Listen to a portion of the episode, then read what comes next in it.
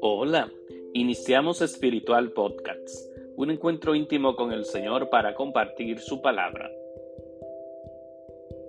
Que la gracia y la paz de parte de Dios nuestro Padre y de Jesucristo el Señor permanezcan siempre con ustedes.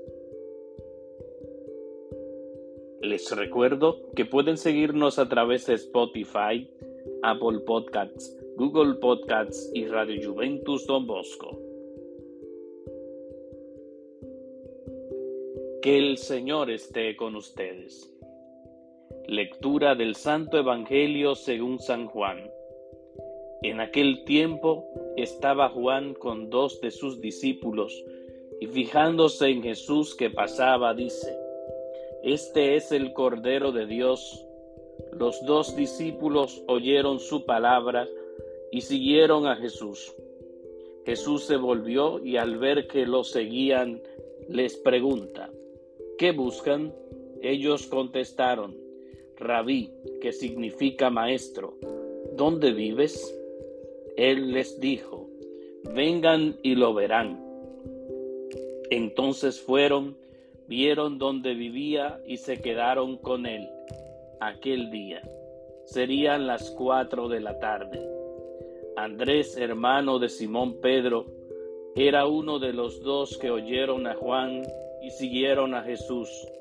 Encuentra primero a su hermano Simón y le dice, hemos encontrado al Mesías, que significa Cristo, y lo llevó a Jesús.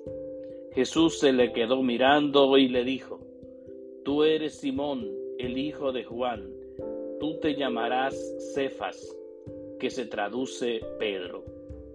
Palabra del Señor. Gloria a ti, Señor Jesús.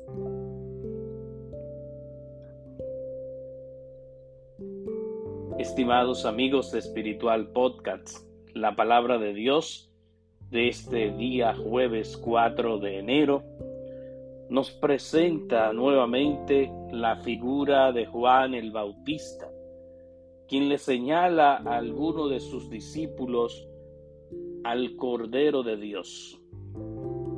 Estos lo siguen, van, ven donde vive Jesús y se quedan con él. Y estos que habían recibido la motivación de Juan el Bautista, a su vez, también llaman a otros a que sigan a Jesús, el Cordero de Dios, con una frase muy impresionante.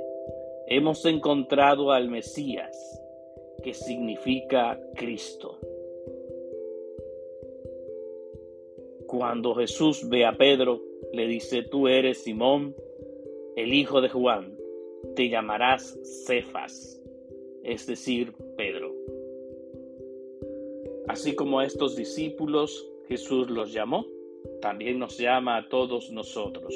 Somos invitados a compartir la alegría, el encuentro del Emmanuel, del Mesías, del Hijo de Dios, del Cordero de Dios que quita el pecado del mundo.